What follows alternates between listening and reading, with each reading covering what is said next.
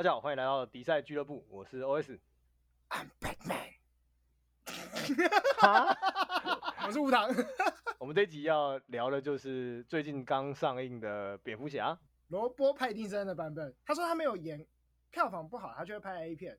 结果他现在拍不成了。我觉得超可惜，我好想看他拍 A 片啊。他不是我的菜，他完全不是。欸、他从演《暮光之城》就不是我的菜。西追很帅，西追超帅，天哪！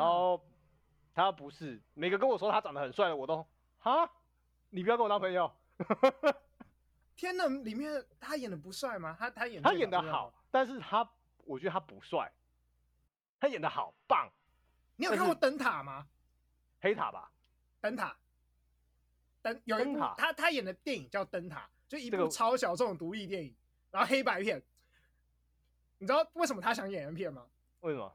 他在里面灯塔，他在灯塔里面打手枪打出名了。啊？什么东西？好，我立刻存入片单。是功能小。他在演那一片的时候啊，就是有一幕，导演就跟他讲说：“你就坐在床上开始打手枪。”嘿，然后他就开始演他打手枪，然后他就说，他就打一打，就觉得很兴奋，然后导演一直没叫他停，他就继续打，然后。导演就觉得那个画面超赞，就一直把它录下去。所以导演就从头到尾都没有喊他停，是不是？对，导演就一直不喊卡，他就一直打手枪。哦，干酷哦！哇哦！我跟你讲，看完那一部以后，你就知道为什么我觉得他应该去演 A 片才对。他真的很行，是？他演这个真的很行，是？超行！我的天啊，他根本就完全……我我觉得他其实已经没有介意那个摄影机在那里了。他就真的在打手枪了，很投入，是不是？没错，可以，可以，可以。好，我存起来，存起来，存起来，看起来很酷炫。这个人是个锵仔啦，这个人真的锵，他有很多发言什么，真蛮酷的。你知道他说，就是蝙蝠侠这部片上映的时候会有很多黑粉吗？不管每一部电影再怎么样吹捧，都有黑粉。对，听说他会亲自登录账号，亲自去赞那些黑粉。哇哦，超酷！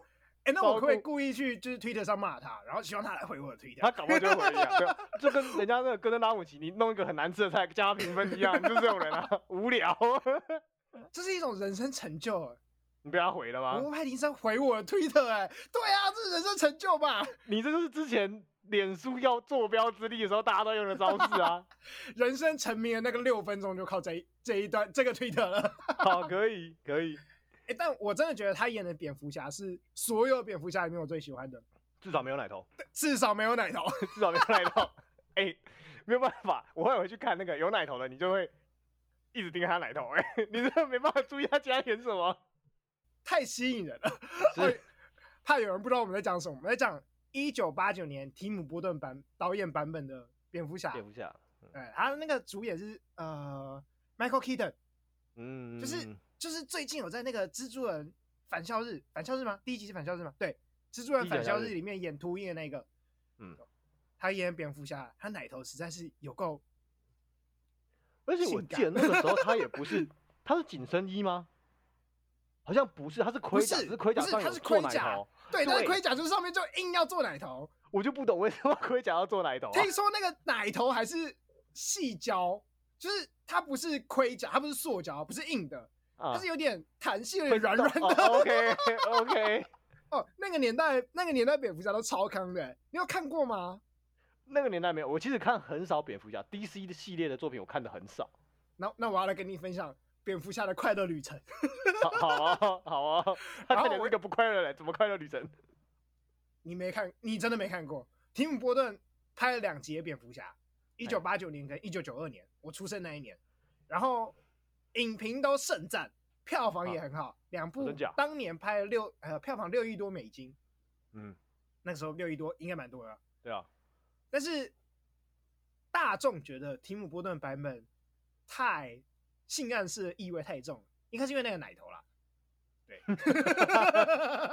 哦还有还有那时候猫女就是真的会拿皮鞭在那里甩来甩去，就是你知道大家都说猫女是 BDSM 代表嘛，啊，对对对对对，所以我觉得。最近这这几部的猫女都表现的很普通，这样，不是不是普通，是戏份跟着重的点蛮少的，蛮可惜的，我觉得。对，提姆伯顿是真的是拿着拿着 皮鞭甩来甩去，这种，还在你脸上抓出那个抓痕来。哦，干好酷啊，超酷！超真的是康仔导演。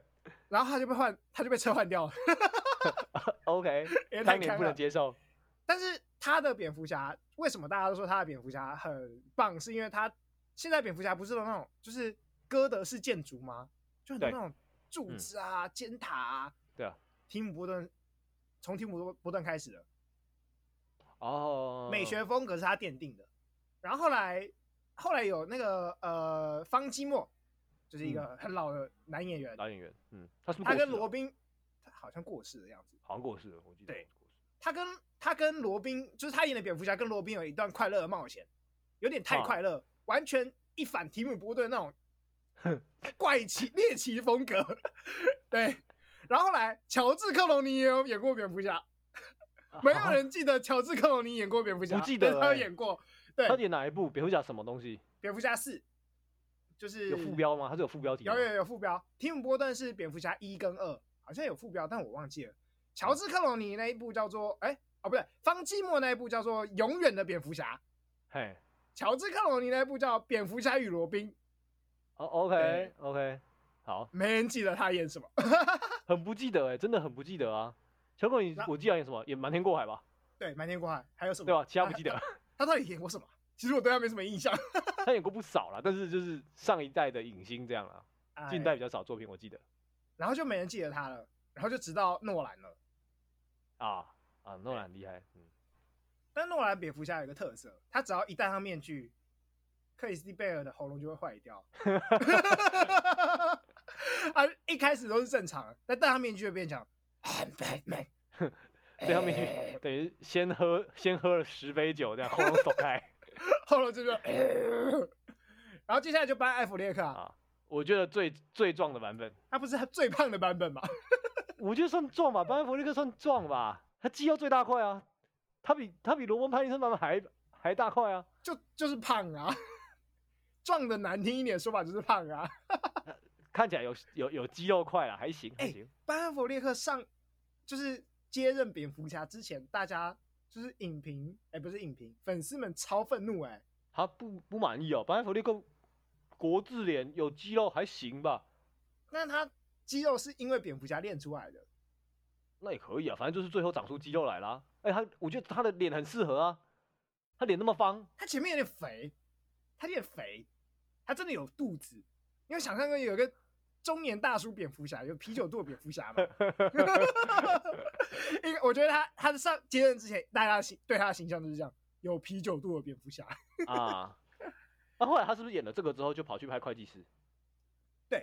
对对嘛，因为会计师他也是比较有啤酒肚硬汉形象嘛，没有、啊、没有啤酒肚硬汉形象，会计师是硬汉形象，会计师听起来就很有啤酒肚啊。没有，他他没有啊，他没有他没有。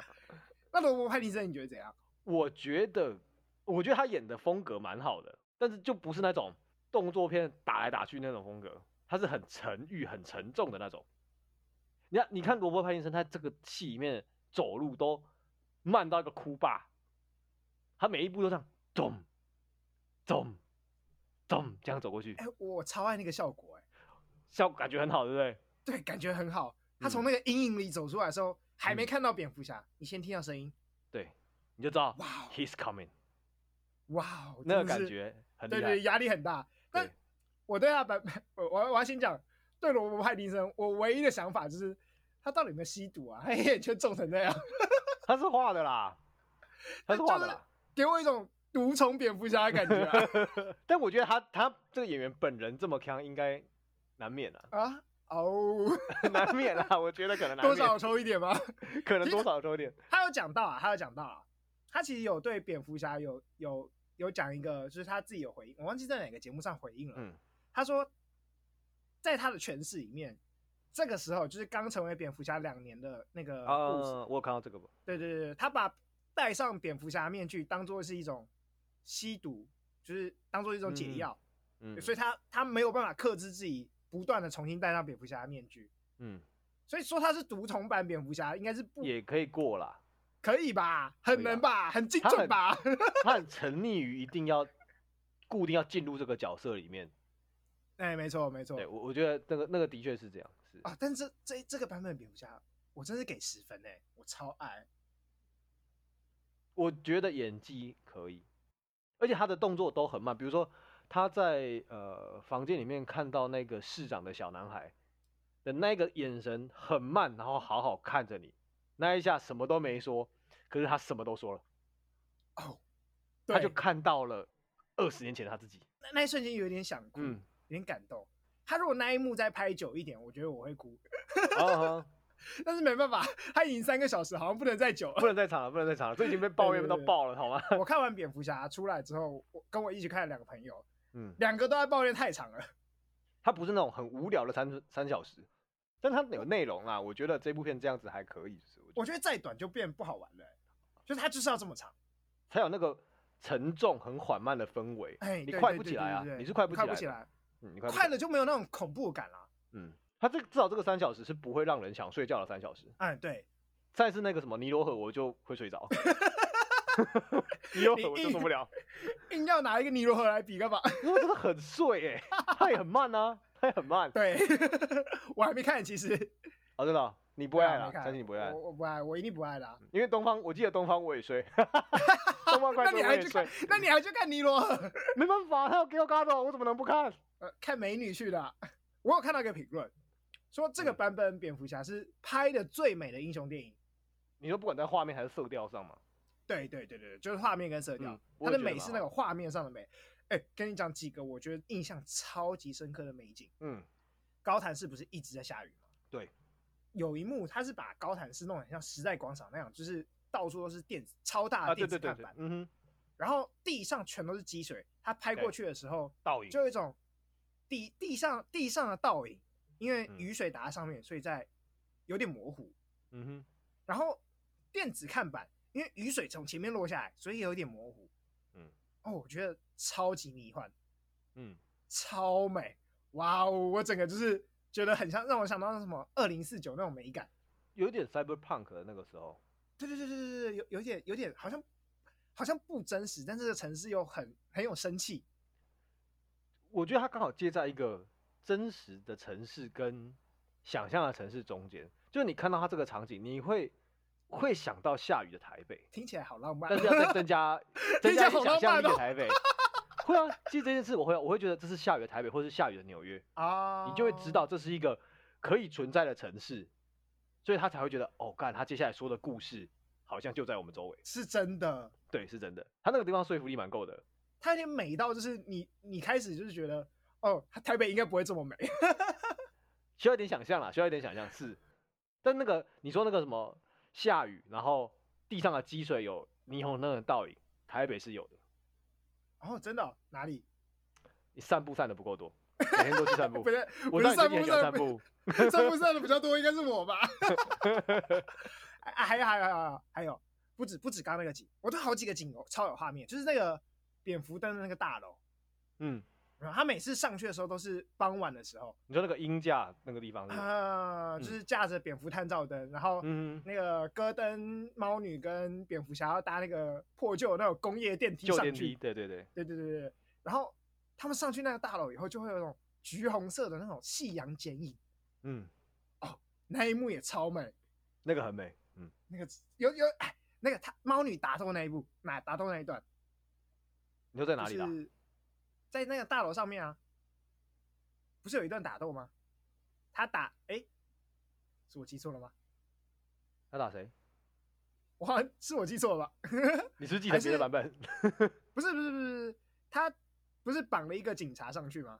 嗨，那一段有打斗，那段是他是打人吧？啊，他是打人哦，他是打人啊，没有斗啊。我想说，嗯，他只是在打人吧？哦，那打人可以没？OK，可以，可以，可以，可以。但我觉得这个地方有一个特色是，这个这部电影的美，它很多时候我觉得不是，嗯，不是整个画面让你很震撼，看的景色很深远的那种美。它很多时候是，呃，那个配色，它给你那个氛围，它不像是，比如说像我们之前常常说的《玩命关头》，它有些画面拍的很漂亮，可是它就是那种。很高很远的那种俯瞰镜头啦，或是那种很远的长镜头啊，告诉你说哦，这个场景很辽阔的这种美，它跟它不一样。好，我觉得玩命关头不美，长镜头方式的美啦，没有长镜头跟俯瞰镜头，美的是沙丘吧？啊，对啦，对对对啊，你举沙丘的例子特好。沙丘嘛，沙丘嘛，因为是同一个摄影师。哦，其实是同一个摄影师，但其实他们两个拍起来感觉差很多。像这一部片子啊，我一直有感觉到一个就是那种城市里面水泥丛林很紧凑、很挤的一种感觉。这部整部电影里面，它不管是在开车追逐，还是在城市里面的剧情移动，很少很远的那种呃有深远景的镜头，都是很近的。哦，你说他连在飙车的时候都是这样。视野不广，视野不辽阔嘛，对不对？不辽阔，然后都是拍一个物件的局部，这样。哦，没有没有那种广角镜，没有没有没有，它都是就是你觉得很挤，很逼在你旁边的那种感觉，你可以感受到城市的那种大城市给你的那种压迫感。啊、哦，有有有，我我懂你说什么，就像譬如说，就是、嗯、呃一开始一开始有没有，就是在拍那个高谭市很多景象的时候，比如说，嗯，打打嗝了，他就会拍。透过那个电车的车窗看进去的那个画面啊，对，是类似这种嘛，对不对？对对对对。哦，那那我我我觉得也是很美的镜头，也是视角超小的镜头。嗯，预告片里就有飞车追逐，在那个企鹅看看那个后照镜里面，蝙蝠侠车飞出来那一个瞬间，哇，那一幕真的是震撼人心。是是是。我觉得这个他这个拍法就是很有特色，要不然一般来说，你这个车飞，你就可以拉得很远，从侧面拍它整个这样起飞起来。看到没有，他选择在一个很窄的地方用反射拍它。哎，对，而且那个动作还是很大的动作，因为车飞起来了嘛。对啊，一般导演我觉得不会选择这样处理这个镜头，他蛮厉害的。我，我觉得他有要讲故事，就是因为那个视角是企鹅的视角嘛。对，对不对？企鹅视角里面就看到蝙，尤其是尤其是翻车之后，那个蝙蝠侠整个人倒过来之后，嗯。你就看到蝙蝠侠慢慢的从后照镜这样走过来，嗯，然后你只看得到后照镜，什么都其他都看不到，你就只看到蝙蝠侠火焰跟他慢慢走过来。对，对我跟你讲，如果我是企鹅，我那时候一定踹尿，一定一定踹起来干，踹蛋，真的踹蛋，完全超怕。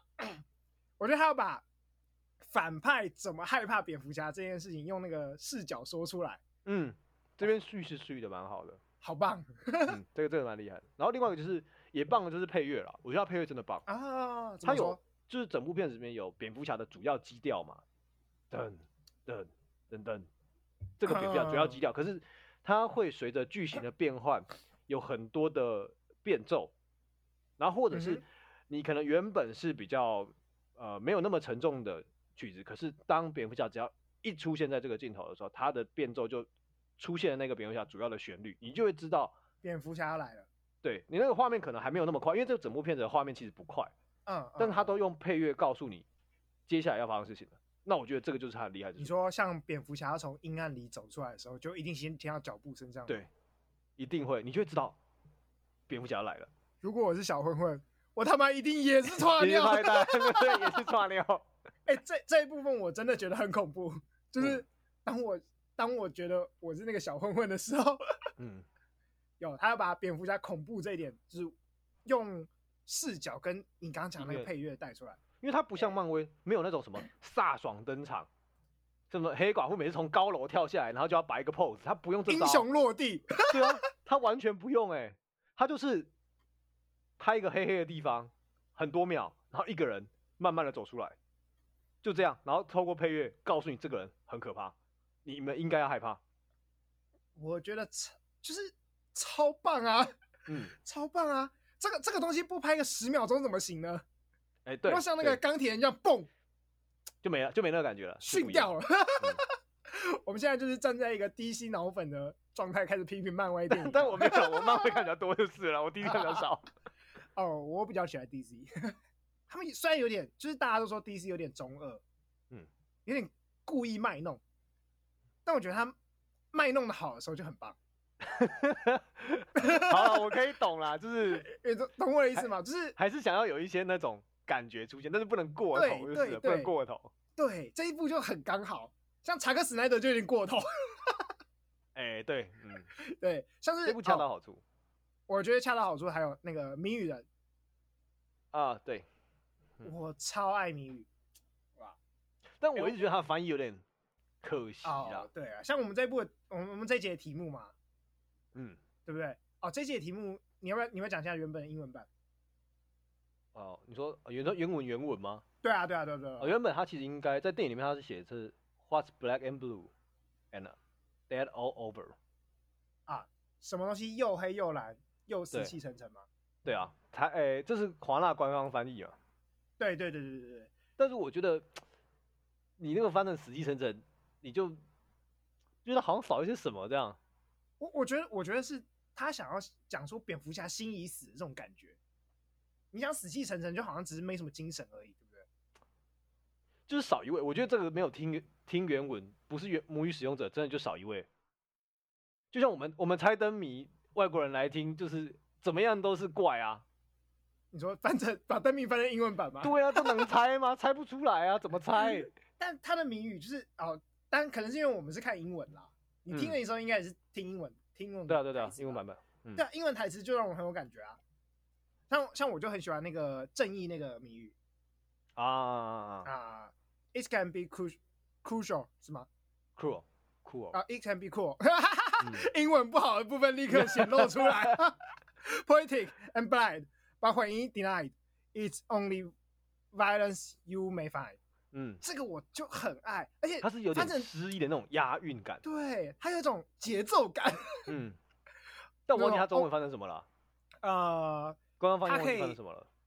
他可以残暴、失意、盲目，嗯，但啊、呃，当被当他被拒绝的时候嘛，应该是这样，嗯，然后你就只找到暴力，所以我觉得他第二句就翻的很奇怪啊。我我当他被拒绝的时候，你只剩下暴力，就是 怪怪的，没有那种像唱歌、像念诗那种感觉，他没有那个诗的节奏感，一定要听原文，嗯，对对对，这这这个我就觉得很棒。这一部电影就是从，我觉得这部电影最重要的一个谜语就是这这这一个正义这个吗？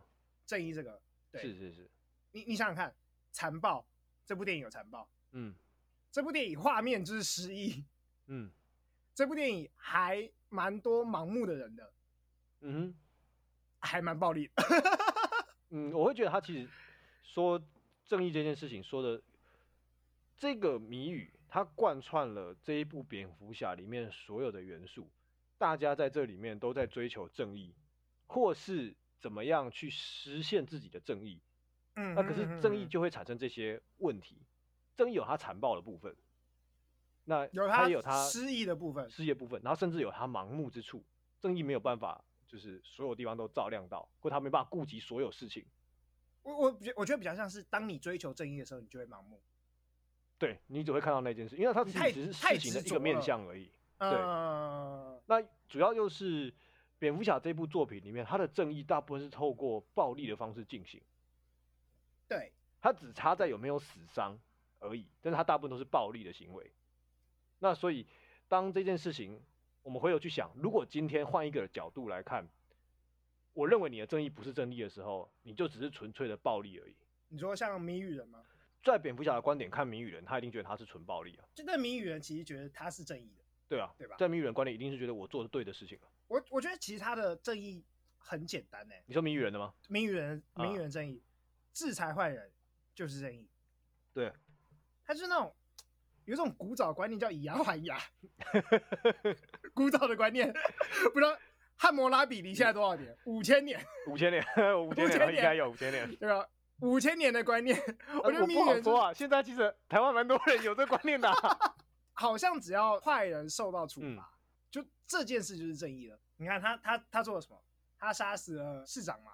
对。我们这样是不是应该在前面加一个雷雷的警语啊？我们录了好几十分钟了，该 该关的心该都关了啦啊。哦，OK，好，接下来严重爆雷，如果你还没关的话，停了，拜托赶快离开。好。我觉得他杀了市长嘛，嗯，市长收贿，然后又他市长市长到底怎么做什么？收受贿赂，然后呢，贩毒，就接收，接接接包庇包庇，对对对对对对对对，他杀了警察局长，嗯，警察局长一样收贿，一样贩毒，一样暗中控制这个城市。嗯、他还杀了谁？他杀了检察检察长，嗯，他把他炸掉了。他一样收贿，对，一样包庇坏人，哎、欸，我发现他杀的人好像犯的罪都是一样的哈，因为他在对抗这个城市的体体制啦。这个时候他在做这件事情，所以他觉得制裁这些人就可以达到他心中那个快感、正义的部分。他们认为就是因为这些人，所以导致了城市的腐败，他们是坏的。所以就是啊，所以坏人就该有坏报。我觉得应该是在他的理念上是这样。这样是对的吗？你觉得呢？我觉得不能说是不对的，不能说是不对的，不能说是不对，但他他是不是对的？我觉得这这不一定。我觉得不对、欸，我为什么可以这么明确的说他是不对的？无论无论是无论是如何，就是制裁这些人，嗯、并没有办法让他过得更更快乐啊。你可以去跟每一次我们在讨论 Face 的时候，下面的网络留言，你去跟他们说这句话。哇哦哇哦，好好恐怖、哦，直接站起来。我觉得其实这是最大的最大的点，因为通常在比如说你用这种以牙还牙的方式在施展你的正义的时候。其实原本受害的那一些人，他所受的伤害并不会得到补偿，也不会得到弥补。嘿嘿嘿嘿，就是。但是我觉得反 Face 的人有一个观念，我一直觉得我再三思量这件事情。怎么？为什么？因为你这样你这样子以牙还牙的方式，虽然不能弥补，就是已经发生的伤害，可是它可以避免未来的伤害。可是你只能避免未来这个人给你伤害而已啊。啊，对啊，就是他们，他们认为这样的做法可以，就是通通抓来一个一个弄啊，因为人总是有坏胚子啊，所以你把坏胚子杀完以后就没有坏胚子了吗？不会啊，就是再出现一个再杀一个啊，那最后是不是所有人都会死掉？因为跟你想象的不一样，都会被你列当做是坏胚子。如果走到很极端的话，但是如果你说群有一个大众意识、群体潜意识是有一个共同目标的话，通常那些是。会被这样子处罚的，就是偏离子，真的，他们的概念可能是这样啊啊、嗯！可是明宇有跟谁讨论吗？他不是孤僻又孤单吗？这就是通常这样人的盲点。我觉得这样是这样的盲点。我我是觉得，我是觉得最重要的是，无论如何，无论如何，他没有没有其他人跟他一起讨论。哦，你你就是非常着重有多数决或者有陪审团制，是不是？没有，我觉得审判是重要的。无论是任何的方式，但是审判是重要，因为你要让不同意见一起来嘛。哦、oh.。要经过审判，你就一定要有一个反方的律师。反方的律师一定会说：“我觉得不行，因为他杀人的时候脑袋不清楚。” OK。再怎么牵强都要都要有一个反经过审判这样反对的机会。对。没有没有给他们反对的机会啊，搞不好市长从头到尾都是被胁迫的、啊，对不对？搞不好他他只看得到他能看到的证据而已啊。啊，搞不好那个黑道老大就是不断跟市长讲说，你如果不听我的做，我就把你妻子给老婆给杀了。嗯哼，有没有？那这样市长还有还有这么有问题吗？有问题？这么坏吗？嗯，OK，我我觉得如果正义是一个客观值的话，他一定达不到客观值啊。但在主观值上，他一定可以过。为什么？因为这些这些高官啊，这些。重要的权贵人士们，他很难有机会好好的经历一个审判，所以我觉得在谜语人他会做这件事情，是一个小人物在大体制下不得不的一个想要施展自己心中正义的方式。这边我可以同理他，你真的同理心很强，我可以说我们的心理师大大，他的做法是可以被理解、被懂的。你就是就是他不相信体制这一部分吗？对啊，他不相再也不相信审判了，所以他决定自己。中国以前说民怎么可能告官，就是这个概念啊。啊，在高谭市这件事情一定是办不成的啊。但说到官，高谭市还有好的官啊，有吧？电影里面就有个好的官啊，有个警察，小警察，小他他算小吧？也没有，他算是 detective 吧？他他。他不不是小警察了吧？没有没有没有到那么基层这样，还还不到局长而已，不是大警察。啊、他未来会当局长那一位。OK，哦，这个戈登嘛，对不对？嗯，他还还是正义的吧？他也在用他的方法表达他的正义。我觉得他相信现在这个制度还有救。对对，他还要拯救这个制度。嗯、你不觉得这种这种人听起来比较就是？合理一点吗？听起来比较像社会上的正常人吗？你被体制驯化了，人都要社会化的。当然了，我觉得理想的体制当然应该是要可以正义的。理想中当中的体制应该是可以说是无所不能吧。如果理想上的话，乌托邦世界是这样啊，这一定他们可以找出一个规则，可以满足社会上的所有人。乌托邦世界是这样，可是我们也知道没有他妈乌托邦啊。所以每一个我们现在所有体制，不管是最近我们常常说的西方民主自由，还是俄罗斯、中国的集权统治，就是没有一个完整功能的体制，你知道吗？大家都在失功能啊。是没错啦，就是没有一个体制。但但我觉得你刚刚那个比喻稍微有点不喜欢。怎么说？两个都是失功能，两个都有部分的功能是失去的。它不是一个很好的体制嘛？你说西方民主自由就混乱嘛？嗯，对不对？中国集权就有些人没办法表达自己的想法，而且会有一些贪污腐败跟包庇的行为出现嘛？嗯，但是起码一个一个体制允许天真的人努力改变这个体制，另一个体制是你一定要成为那个体制的头，你才有办机会改变这个体制。嗯，然后自由的自由的世界，民主的世界。会包容跟崇尚、喜爱那些天真的人。我给悟堂一个，嗯，惊恐且不置可否的表情给他。嗯对对，你想想看，就是自由世界总是喜欢那些理想的白痴的。我觉得不一定，资本主义没有这么多空闲理这些理想白痴。大家会吧？就是像譬如说，呃，你我这么说啦，我觉得说马斯克可以算是啦。他也是某一种科技上的理想白痴，对对吧？对对对对对。但他很会玩资本主义啦，他很会玩资本主义。我其实就觉得，我一直觉得这两个体制都可以，都可以过，都可以行得通，只是我们还没有找到最好的角度来完成，不管是呃民主制度或是集权共产制度，我们只是没有找到方法而已。你也可以相信所有人都是脑残啊？真的假的？根据常态分配，就是大部分都是脑残啊。根据常态分配，不是应该大部分都是正常人才对吗？哦，当你如果是三个标准差以上的话，你就觉得世界上全部都脑残了。观点上的不同。哦，看起来你是三个标准差以上的，我是三个标准差中间的。我不好说，我是个正，不好说。我是个正常人，你是一个就是自以为很厉害的精英，elite。谜语人最讨厌就是你这种人。啊，对了，谜语人就是讨厌这种型的，对，没错，你这种精英或者在社会上流的那个少数分子。嗯。但我觉得集权制集权制度就是这样相信啊，他相信。我跟你讲，其实，但我觉得这样讲不知道对不对啦。我觉得贾博士其实就是，如果贾博士有一块有一个国家，他就是集权，消费者根本不知道他们要什么东西，我们要告诉消费者他们需要什么东西。他就是那种最传统的乌托邦，柏拉图乌托邦啊，哲学家皇帝，嗯，有一个无所不知的哲学家，对，然后。他当皇帝，他掌控所有事情，这个世界上所有人都会过很幸福。那只是刚好现在中国的无所不知的人是习近平这样了。至于他有没有无所不知，我就不好说了。但我我我不觉得有人可以无所不知，所以我对那个制度是完全的否定的。这我就跟你不一样了。哦，嘿嘿嘿，所以我反而觉得我可能跟猫女比较接近。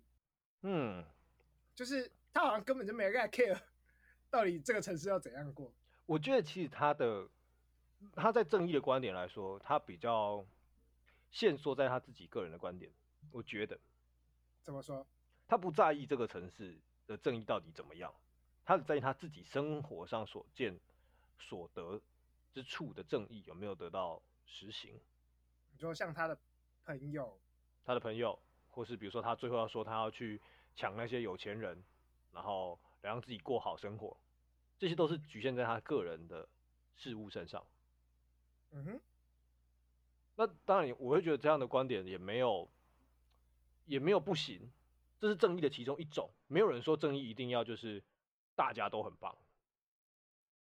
你也可以有你自己的正义。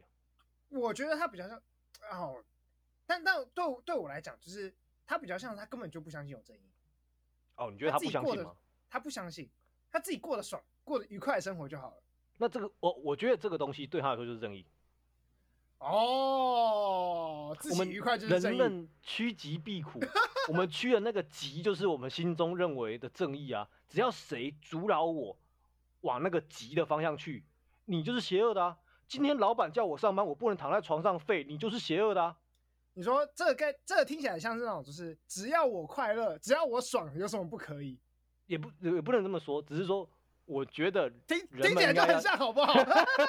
人们应该要努力往那个爽的方向前进。谁阻挠我爽，那对我的，在我的观点里面，他就是不正义的。顺我者昌，逆我者亡。这个跟暴君独裁者有什么差别？但是如果在他自己的范围里面是对的啊。以围观来看是对的，我们后来都开始学习到社会上不能只用围观的方式看，我们要求人类这个族群的最大共同利益。当你放弃这个想法之后，就没事了，过好你自己的事情了，啊，别人他的状况怎么样，他自己负责啊。因为追求最大共同利益这件事情，表示一定有人被牺牲，可能每个人都被牺牲，可是你怎么知道每个人被牺牲的量是一样的？所以所以你觉得就是干脆不要管谁被牺牲，反正挡我的人就该被牺牲掉。在猫女的概念是这样，她可能不见得觉得对方是该被牺牲，但是她想要得到她想要她想要得到她想要得到这句话听起来有点像绕口令 是没错啦，是没错，她的确是朝着她的梦想前进。嗯，你如果相信每个人都是平等且有能力的话，那他们应该有能力为自己的正义得到伸张，跟处理自己生活上的问题。听起来很。听起来很美国，你知道吗？就是我不管他政府怎样，我自己过得爽就可以了。对啊，我自己要有能力去保护我自己。对对对对对对。我觉得猫女有点像是这样子。那蝙蝠侠呢？终于来到，终于来到主角，主角是不是？我们讲了半天，终于讲到主角是。没错没错。哎，我我要先讲，我要先讲。我觉得他超帅。OK。讲到主角就要先讲一下，有没有？我我现在是处于一个发花痴的状态，okay, 而且酒喝多了是萝卜粉，没错。他打手枪实在是太性感了，给给，你你现在完全不知道该怎么跟我对话，是不是？我觉得我们不在同一个对话的那个平台上面。好，我没有我没有想过有另外一个直男会跟我说他看另外一个男生打手枪很爽我有点宕机，好吗？但我觉得，我觉得是是这样啊。他认为他跟他跟谜语人很像，但有一点点差别。就谜语人不是认为他，谜语人认为制裁坏人就是一种一种正义。是。我觉得蝙蝠侠不认为制裁是正义的。那他是怎么认为？你觉得？他觉得制裁最后可以达到正义，就是当你制裁越来越多以后，大家会害怕。嗯。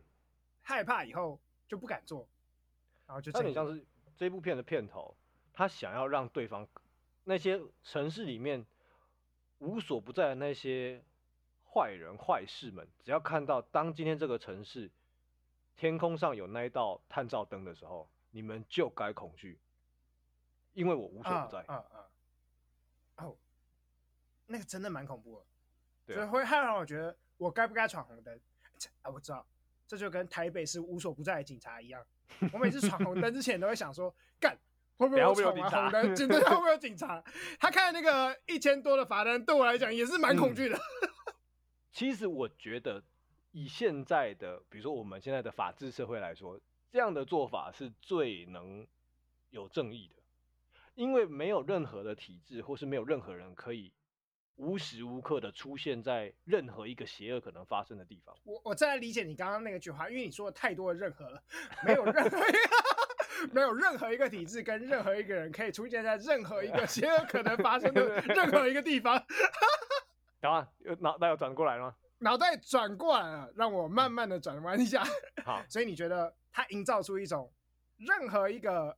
体制跟任何一个人都可能出现在任何一个 邪恶可能出现在的地方，都不可能。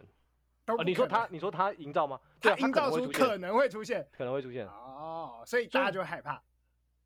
就是我们都说道德这件事情最厉害的，不是别人告诉你什么事情不能做而你不做，而是你自己告诉你自己不能做。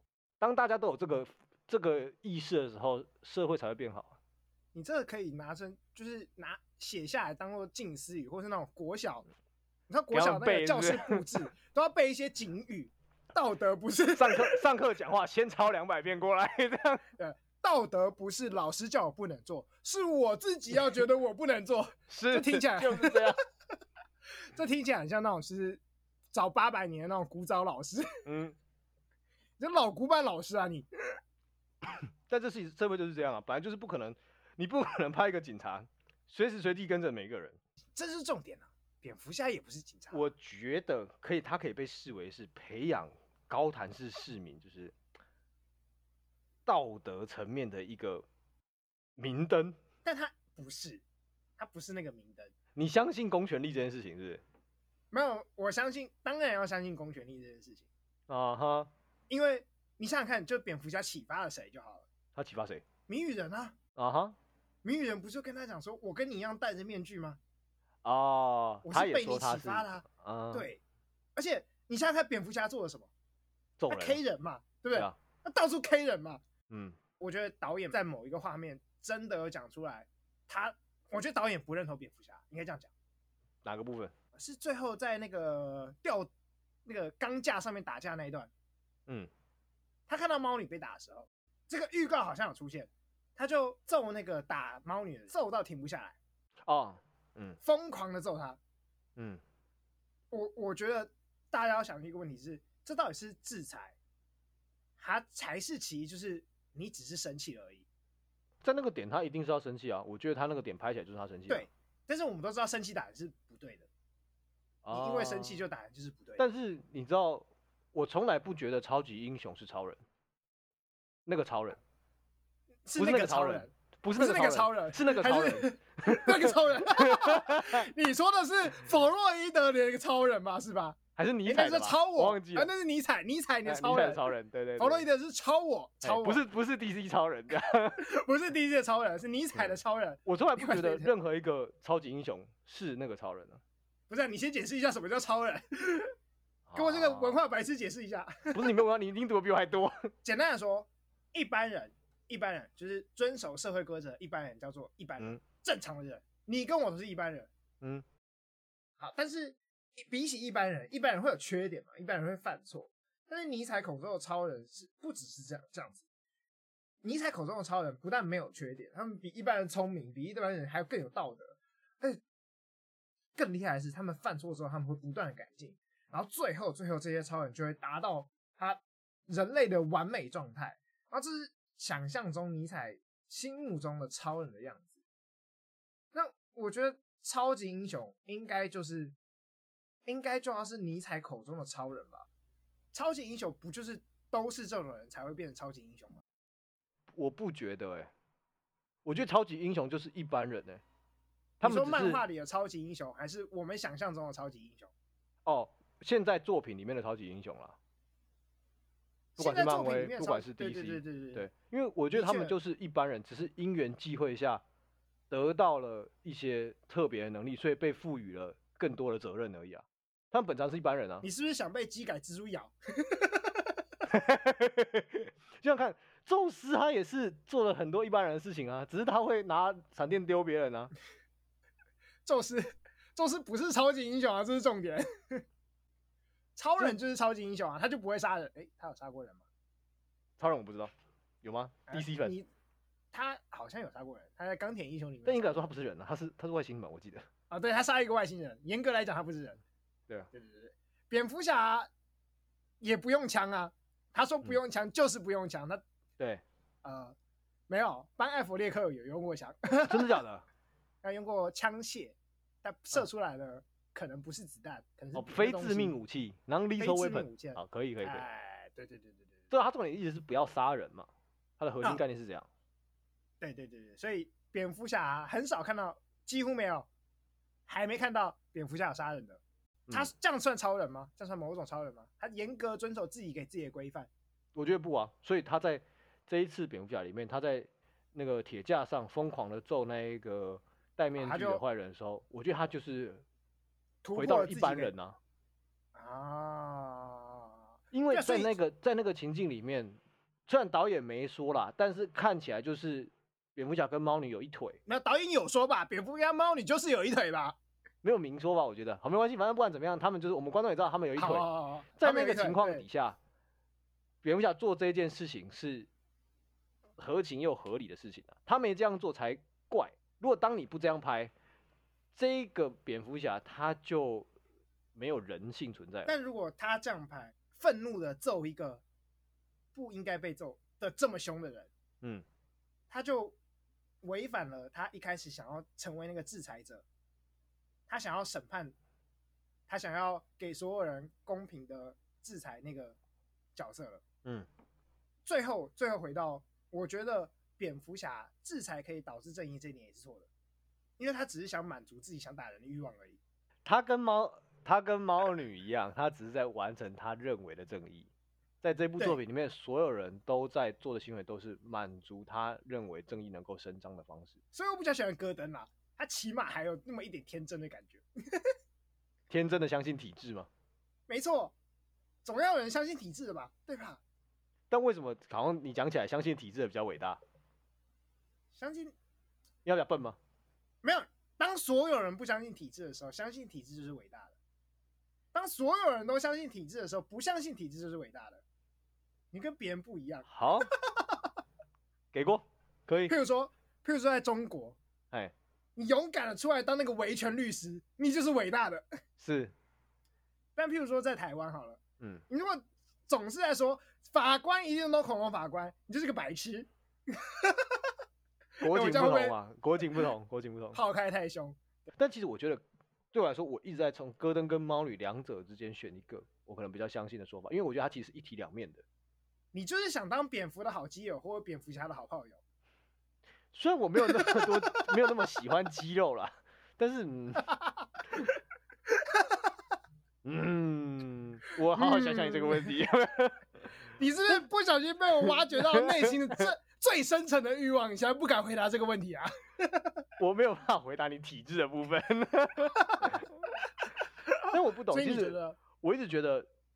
体制当然是有它存在的必要，而且我相信应该要有一个理想的体制，只是我们现在人类找不到一个完美的体制而已，是我们还没找到，不是它不存在。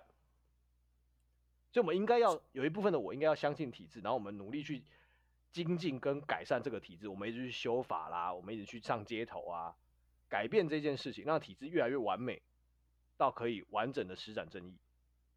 可是呢，又有另外一部分的我知道。这他妈永远没有尽头啊！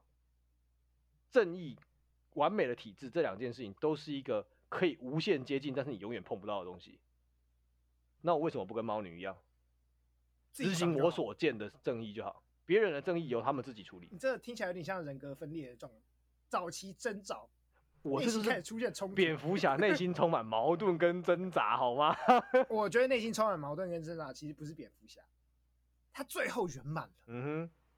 他知道他要干嘛了。你看他一开始、嗯、一开始的日记跟最后的日记，嗯，他很圆满吧？他一开始在想是他要当一个复仇使者，他很愤怒，对。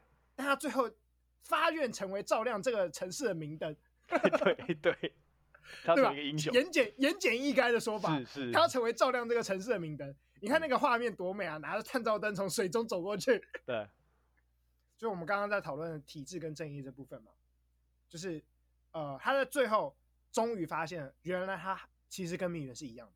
在那个谜语人鼓动那些蒙面者说出，就是我是复仇使者那个时候，嗯，那那一段那一个桥段，蝙蝠侠很明确的停顿了一下，他没有想到这一句话会从跟他完全像是站在对立面的谜语人口中说出来，因为在这部片一开始，蝙蝠侠就说了，我是复仇使者，对对，但真的是复仇使者吗？那当然就要回答，先去问说，那他要复仇什么？这部片其实他们两个一直在说他们复仇是，我在看的时候，我大家觉得，What the fuck is going on？是你们到底是要复仇什么？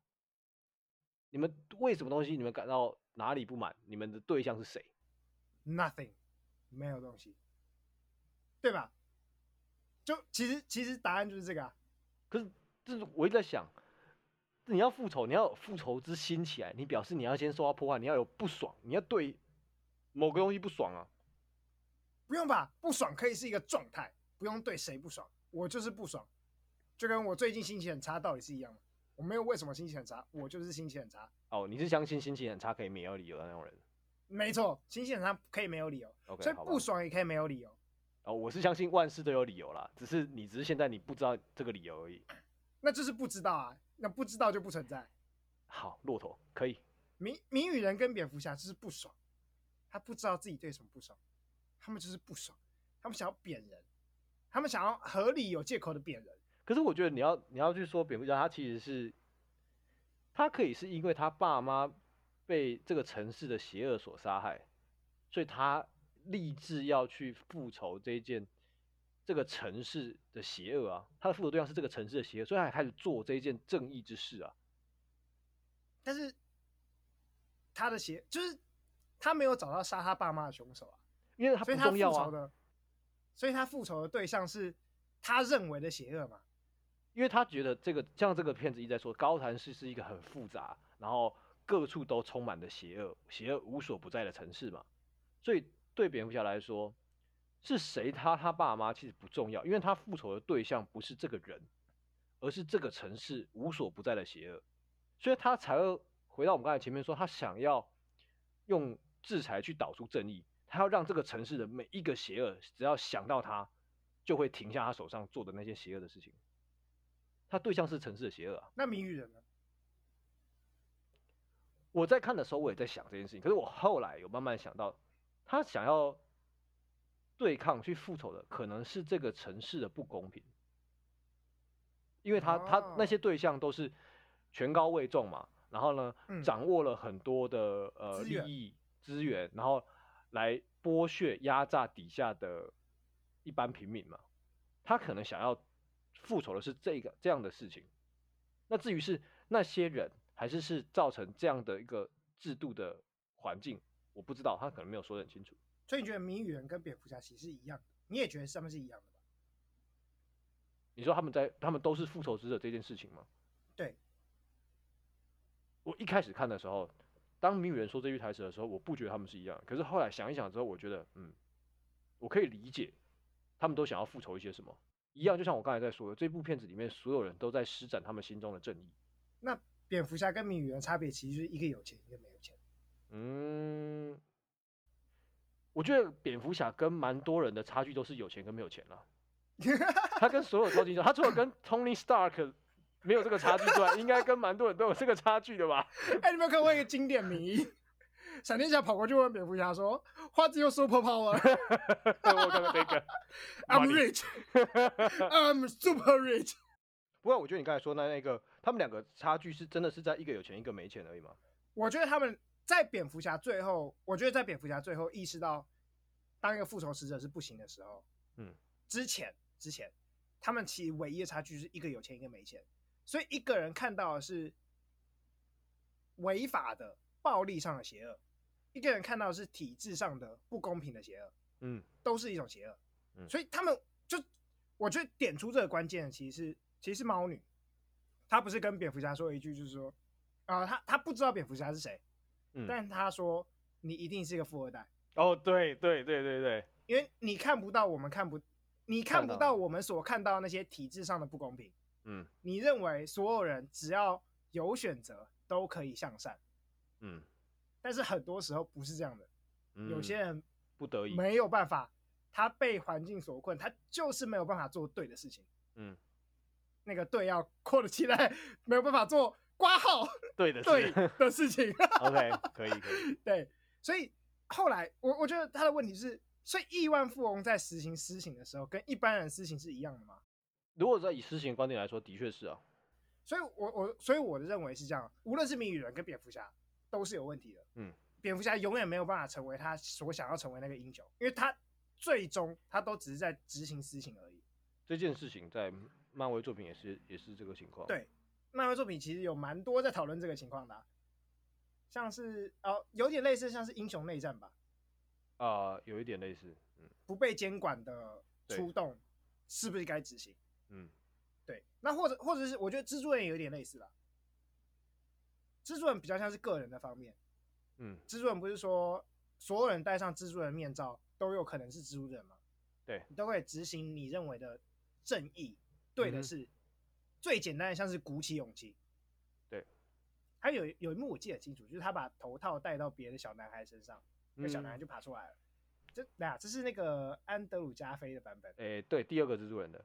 换到蝙蝠侠这里就变成说，当蝙蝠侠启发了一些人戴上面罩之后，嗯，他们就开始做一些自以为的正义，像谜语人，嗯，其实不是我们大家所喜爱的。就像这部电影把谜语人塑造成一个反派一样，我相信大部分一般的大众啊，应该也会觉得他是一个反派，他做的事情是错的嘛，他不应该这样子随便杀掉这么多人，而且还用这么恐怖的方式杀。那既然是这样，那我们就应该回头去想说，蝙蝠侠其实做的事情跟他一样，嗯，甚至蜘蛛人在做的事情也跟他们一样，只是蜘蛛人通常就是把你绑起来而已，没有揍你一顿，嗯，但他还是私刑啊。因为我觉得这跟超级英雄有点关系，他们就是离开大众的一群人，离开体制的一群人，所以他们做的事情，我们期望有超级英雄的时候，他们就要做一些不受体制控制的事情。我觉得其实大众是这么期望的，因为他们为什么存在？他们为什么要存在？就是因为体制办不到某些事情。但我我我的看法就会是这样子：超级英雄既然离开了体制，嗯，他们就永远都是错的，因为他们只执行自己想做的事情。哦，是啊，是。这这一整段讨论下来，你就会认为有些事情体制没办法解决，我们需要超级英雄。嗯，但我就会觉得体制没有办法解决的事情，谁都没有办法解决，因为体制才是共识。嗯，哦，你比较相信共识是不是？我比较相信共识啊。当然，某些体制完直接体制是错的，那个我就不管了。那我直接就问你一个问题：你觉得当今的中国需要一个超级英雄吗？当今的中国需要一个超级英雄，那你其实你就同意体制没有办法，你还是需要超级英雄离开体制来处理体制外的问题啊？是是所以其实我们我们根本就是一体两面嘛。我知道了，你是蝙蝠侠，我是谜语人，欸，还是要倒过来，我是蝙蝠侠，你是谜语人。我觉得我好像比较反体制，是对你，哎、欸、哎、欸，不对吧？你你比较反体制，我啊，对你比较反体制，好像我比较反体制。那我。我真希望我有蝙蝠侠的超能力，超级有钱的部分，超级有钱的部分。好了，我们这一集都到这里结束了。我是吴糖，我是 OS，我们下次再见，大家拜拜，拜拜。